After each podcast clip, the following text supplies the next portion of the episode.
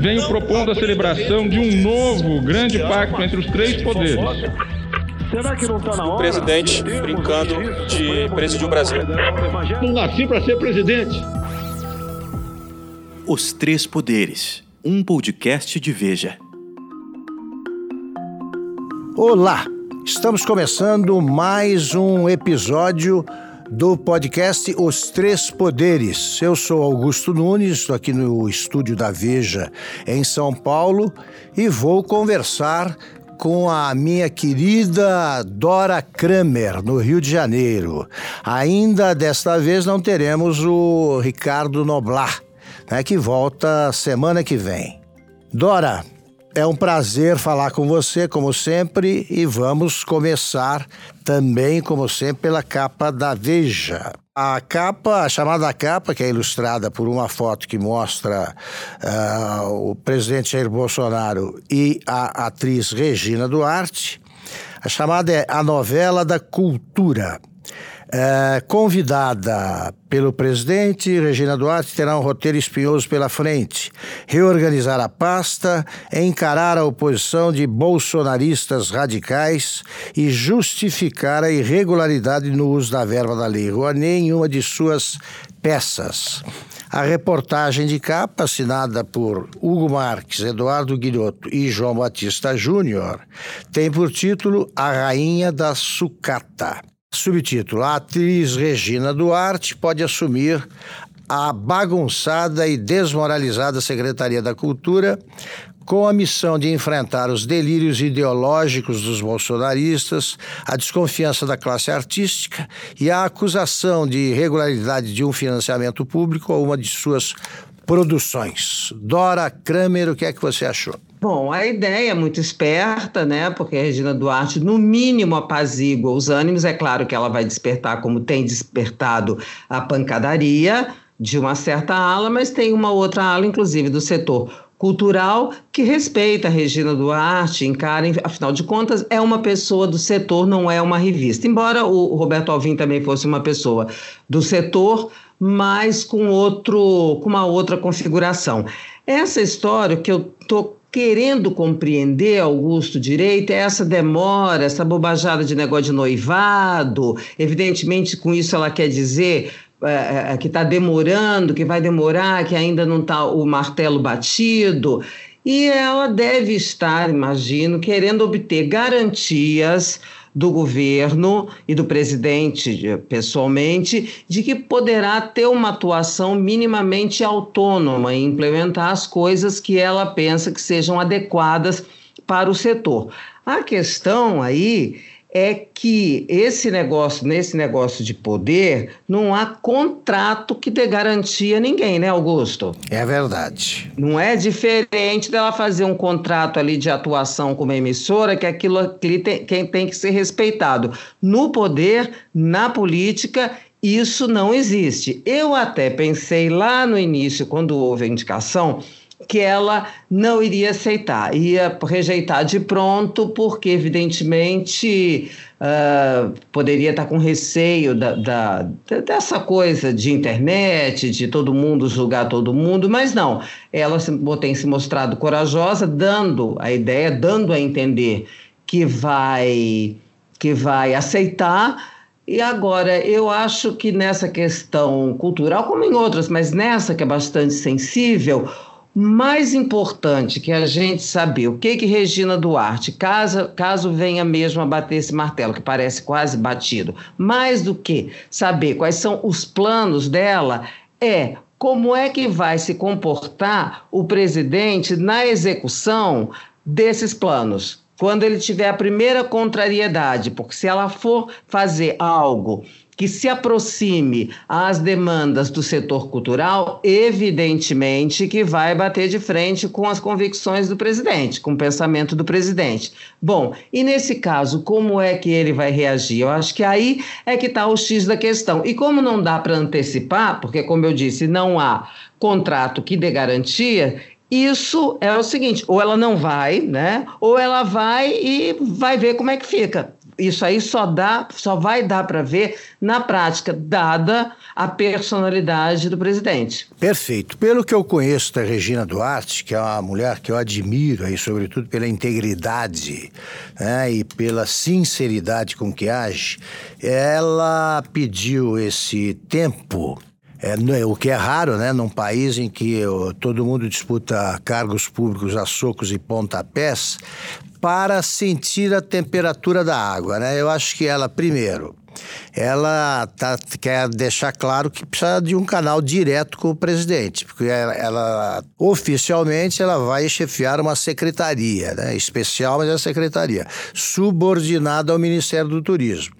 Se não fica clara essa linha direta, daqui a pouco ela pede uma audiência e, como sabemos, né, Dora, ela será encaminhada a um ministro. É isso que ela está. Esse obstáculo ela quer ter certeza de que não haverá.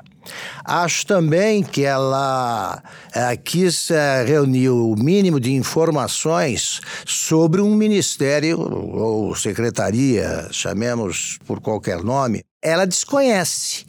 Né? Ela não sabe bem o que é que é, o que é que ela vai administrar. Então ela quis conhecer até fisicamente aquilo, né? E o tamanho da verba quanto ela vai ter para administrar isso. E também eu acho que ela quis ver a reação da, da classe artística, do pessoal da cultura, porque, como também você sabe, ela foi ah, alvejada aí pelas patrulhas ideológicas por algum tempo, quando ela disse na campanha de 2002 que ela sentia medo da vitória do PT.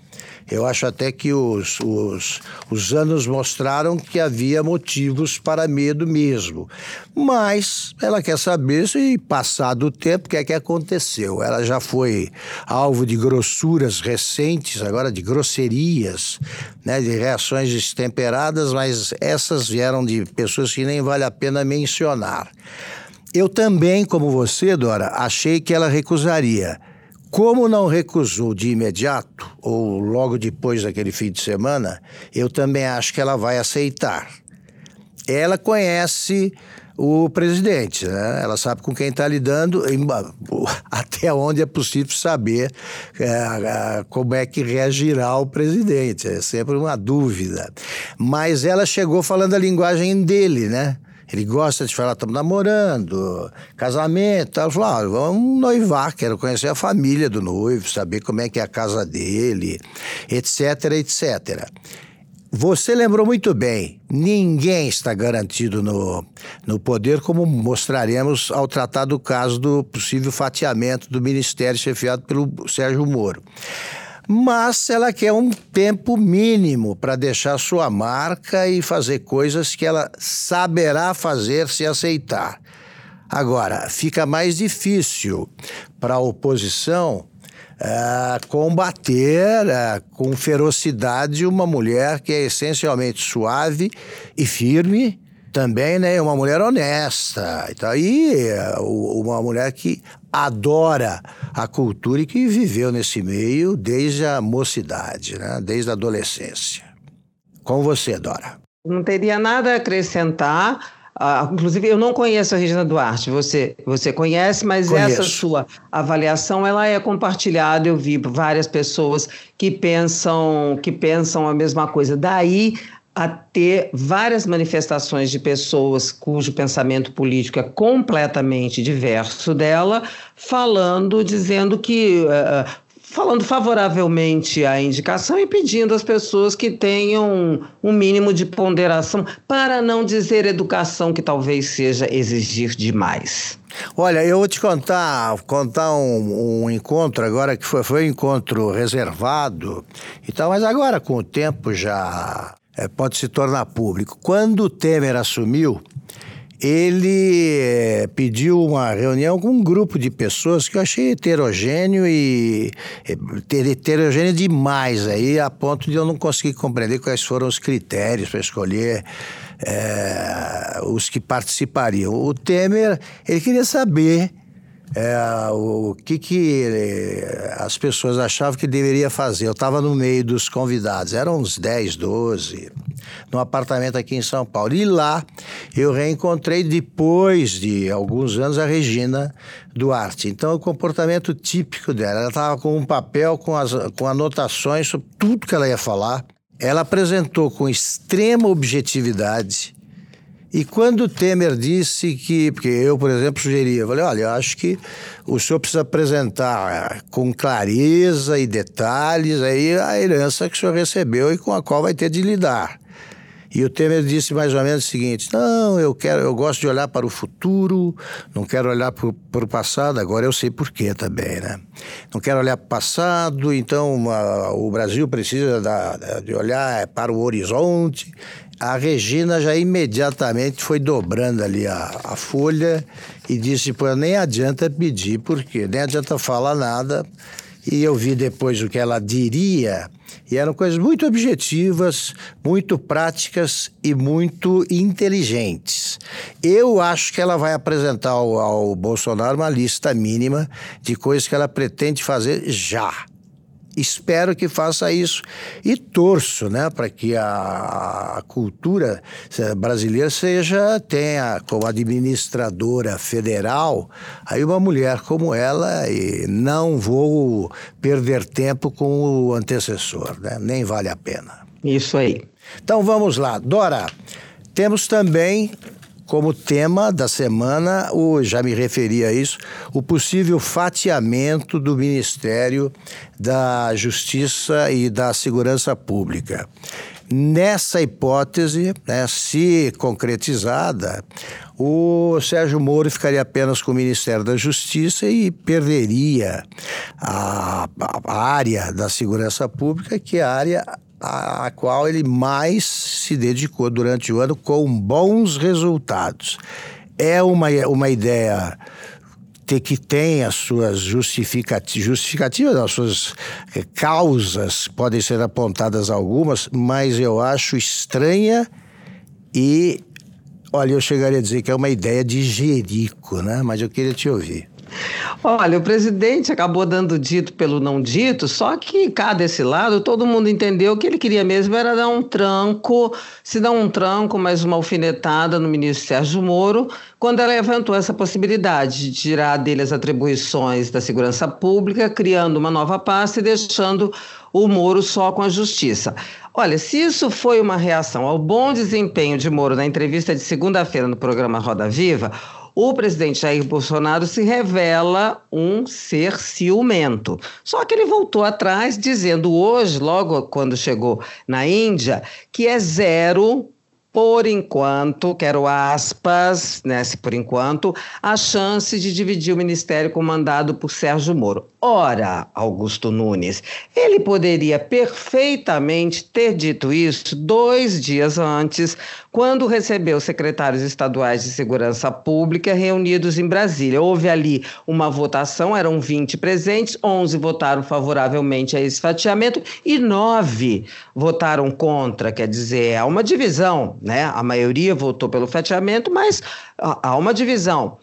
É, mas o Bolsonaro, no lugar de dar o assunto por encerrado, ele alimentou o debate falando que a proposta estava sem estudos, em estudos, fazendo transmissão ao vivo, enfim, dando asa né, para esse, esse debate. E como, pelo menos por hora, como se viu, era um balão de ensaio.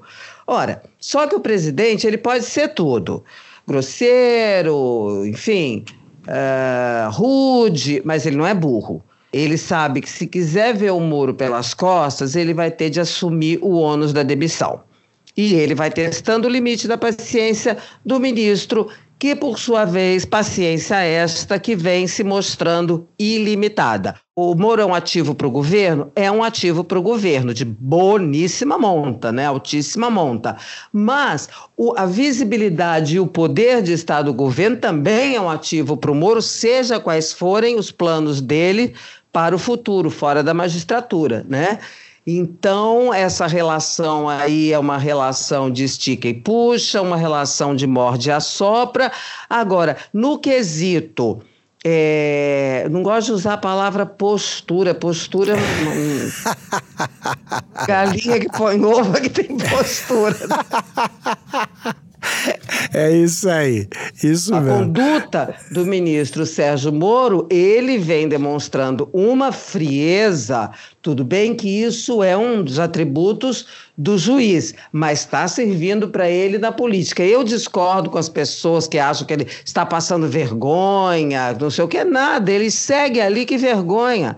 Está um ano e tudo quanto é pesquisa que sai, ele tem popularidade maior que o presidente da República. Eu acho que ele sabe o que faz. Eu não entendi exatamente onde ele quer chegar. Não sei nem se ele tem um plano, que ele é uma pessoa muito fechada, não sai abrindo as coisas. É, ele ele está ali, sabe? Como diz uma amiga minha, Rosângela Bittar, comendo umas goiabas.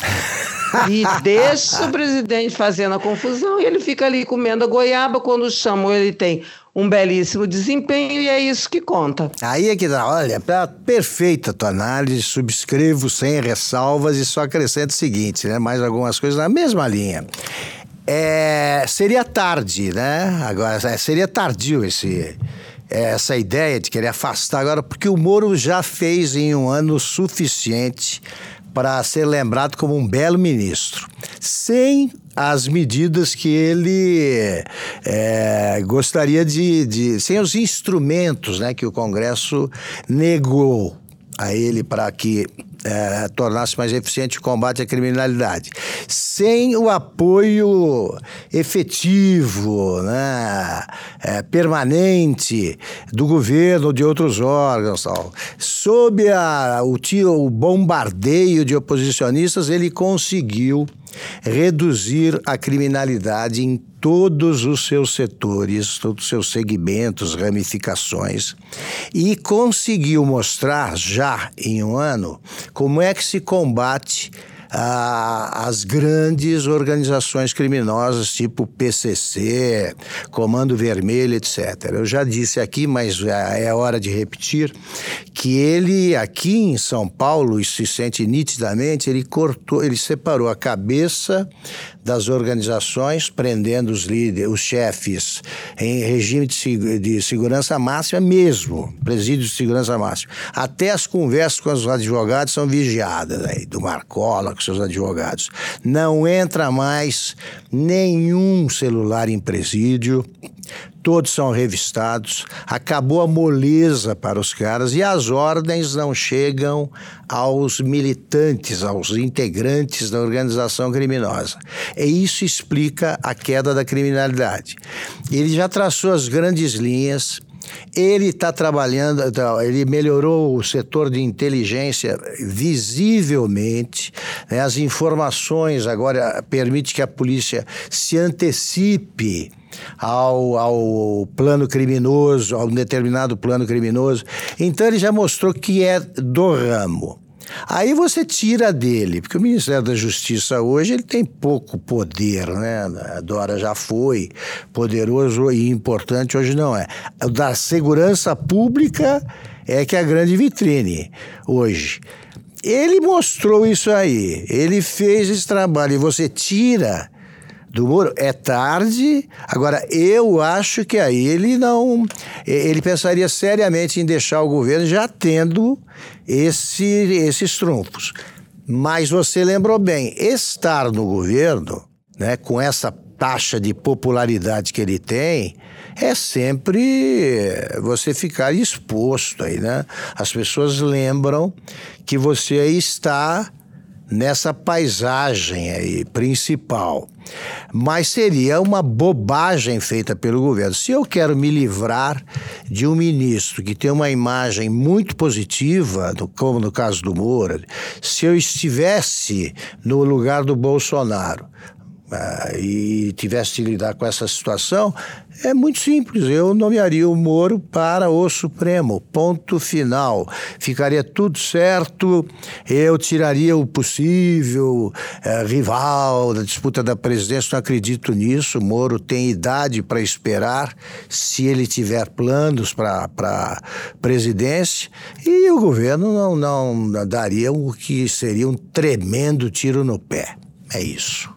Bom, O ministro Luiz Fux anulou a medida, eu não sei o, o termo a usar, o que, que tinha feito o Dias Toffoli, foi uma liminar, né? ele, ele acabou com essa liminar, que adiava por seis meses o que eu considero o começo do desastre na primeira instância, que é a criação do. a entrada em cena do juiz de garantias, das garantias, esse é o nome, juiz das garantias.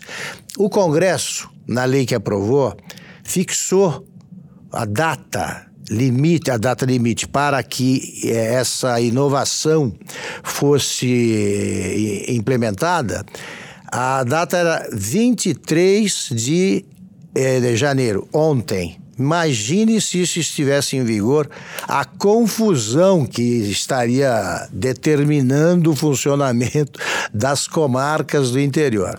O Toffoli, ao perceber que ele tinha se precipitado, para dizer o mínimo, ao prometer ao presidente Bolsonaro que ele tomaria providências que garantiriam a implementação na data marcada, ao perceber que ele se precipitara, ele adiou por seis meses. O Fux, estou adiantando a minha opinião, suspendeu isso aí porque ele é o único ministro egresso da magistratura. Ele conhece a primeira, segunda, terceira instância e está agora no Supremo. Ele sabe que é impossível fazer isso no curto prazo. E também, espertamente, ele eh, suspendeu por tempo indeterminado. Ele vai deixar que o Supremo decida no plenário. Isso aí. E vai argumentar como um juiz experiente, que é um magistrado de verdade, ele saberá argumentar em favor tá, do adiamento e deixa para bem mais tarde isso aí, que não é fácil de implementar. Dora. Pois é, quanto ao mérito dessa decisão aí do Congresso, nós até discutimos semana passada, um negócio Isso. absolutamente precipitado, motivado por um sentimento aí de querer atrapalhar a Lava Jato, o Moro, dar um troco do Moro, enfim, as motivações completamente injustificadas, principalmente por uma decisão, uma modificação, uma introdução de um instrumento desta, desta dimensão. Ocorre que essa decisão do Fux, ela contrariou boa parte do Supremo, obviamente o Legislativo, porque é, foi Legislativo que aprovou, e fica uma coisa meio esquisita, Augusto, porque uma coisa é você suspender uma decisão do Legislativo por um ato autocrático, como é o caso da liminar, né? Que o, o, o Moro deu a liminar porque ele é o juiz de plantão, o ministro de plantão nesse recesso da Justiça. Agora, isso é diferente do exame da constitucionalidade pelo colegiado a que você se referiu e conviria que o ministro Fux, porque como ele é o relator, depende dele liberar isso para ir a plenário, para que o Toffoli, como presidente da casa, possa marcar, possa pautar o assunto no plenário. Aí todo mundo lembra de uma decisão dele liminar, bastante polêmica também, do, do Fux, que estendeu, garantiu aos magistrados o direito de receber auxílio moradia, ele segurou isso por quatro anos. Ele também era o relator, ele também uh, deu essa decisão uh, em liminar e demorou quatro anos para colocar essa questão em pauta. Aliás, só um, um, adendo: não me parece que os ministros do Supremo tenham feito pressão contra isso à época, tá certo? Até porque tá seriam. Certo. Beneficiados. É, mas isso é só um parênteses.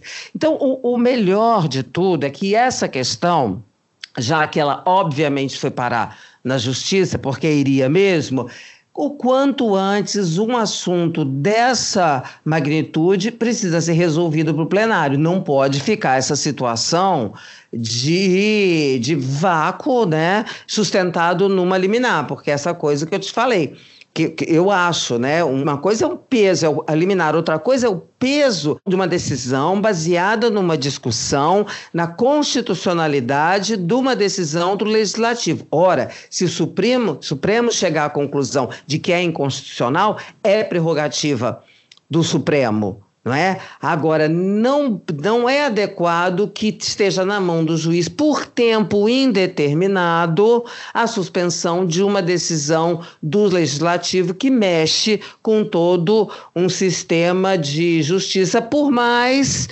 malucada, inadequada fora de hora que tenha sido essa decisão do Poder Legislativo. O problema é o seguinte, né, Dora? É, o, os juízes, os que estão lidando com, com o dia a dia, né? Do, do judiciário, esses juízes de primeira instância, eles eram o seguinte, que se viesse, ah, se fosse mantida a, a data, haveria o colapso da primeira instância, porque eles parariam de decidir, já que todos os processos que continuassem sem um juiz das garantias, que já deveria existir, né, agora ou daqui a seis meses, não, não há possibilidade de, fazer, de conseguir isso aí. Quer dizer, é, é, o, que o, o que fez o Fux, a meu ver, foi evitar esse colapso. Em seis meses também não será possível, então tudo bem. Mas o Congresso pode, o, o plenário do Supremo pode até antecipar isso aí, é, ele decide. É só o Supremo tratar isso com a urgência que a, essa, a situação requer, né? Como você disse, não podemos ficar em decisões solitárias. Né? Primeiro né? o Fux, que ele precisa liberar, ele é o relator. Perfeito. Tem que fazer isso rapidamente porque senão você agrava a insegurança jurídica. É isso aí. Concordo muito. Bom, Dora Kramer, chegamos ao final do nosso é, podcast Os Três Poderes de 24 de janeiro. Como sempre, foi um prazer enorme falar com você. Teremos de volta semana que vem o Ricardo Noblar. Suas despedidas aí. Até a semana que vem, dessa vez com o colegiado todo completo. E eu devo dizer, como tratamos a criminalidade, que não há nenhuma relação entre a saída do Noblar de Brasília e a presença dele no Recife com a, com a queda da criminalidade em Brasília e o aumento da criminalidade no Recife. É isso aí. Até a semana que vem.